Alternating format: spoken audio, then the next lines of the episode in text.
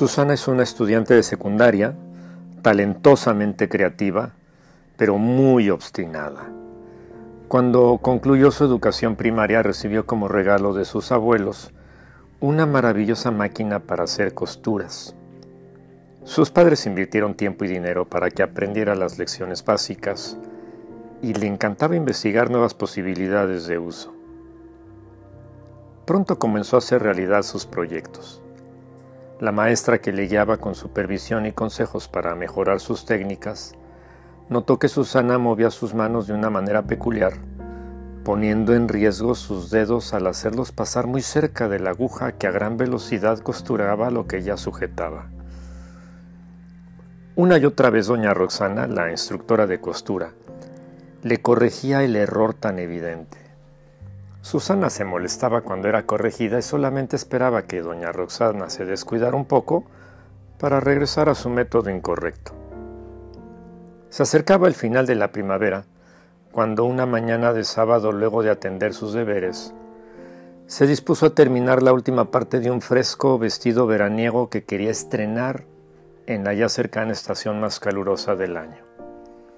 Sola, en su mesa de costura y sin que nadie pudiera corregirla, decidió darse prisa para terminarlo antes del atardecer. sus manos se deslizaban con rapidez manejando la tela con admirable habilidad y aparente perfección, pero lo que doña Roxana suponía que podía acontecer, sucedió.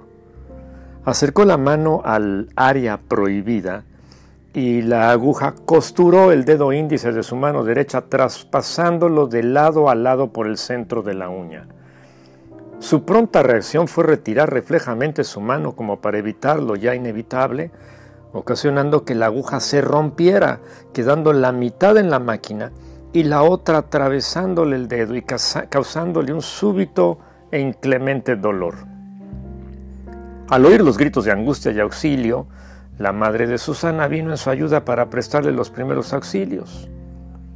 Se, recuperó, en, en cosa de mes y medio, pero hasta el día de ahora, no hay medicina que le anime a retomar la costura.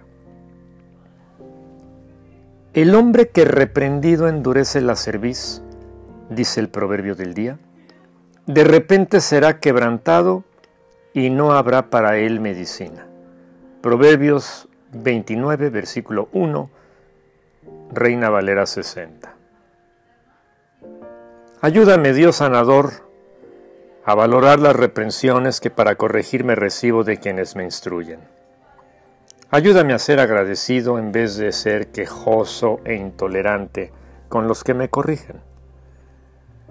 Espíritu Santo, gracias por hablar a mi conciencia por medio de tu santa palabra. Gracias, Señor Jesucristo, por llevar el castigo de mi pecado en la mortal cruz del Calvario. En tu nombre, con gratitud oro.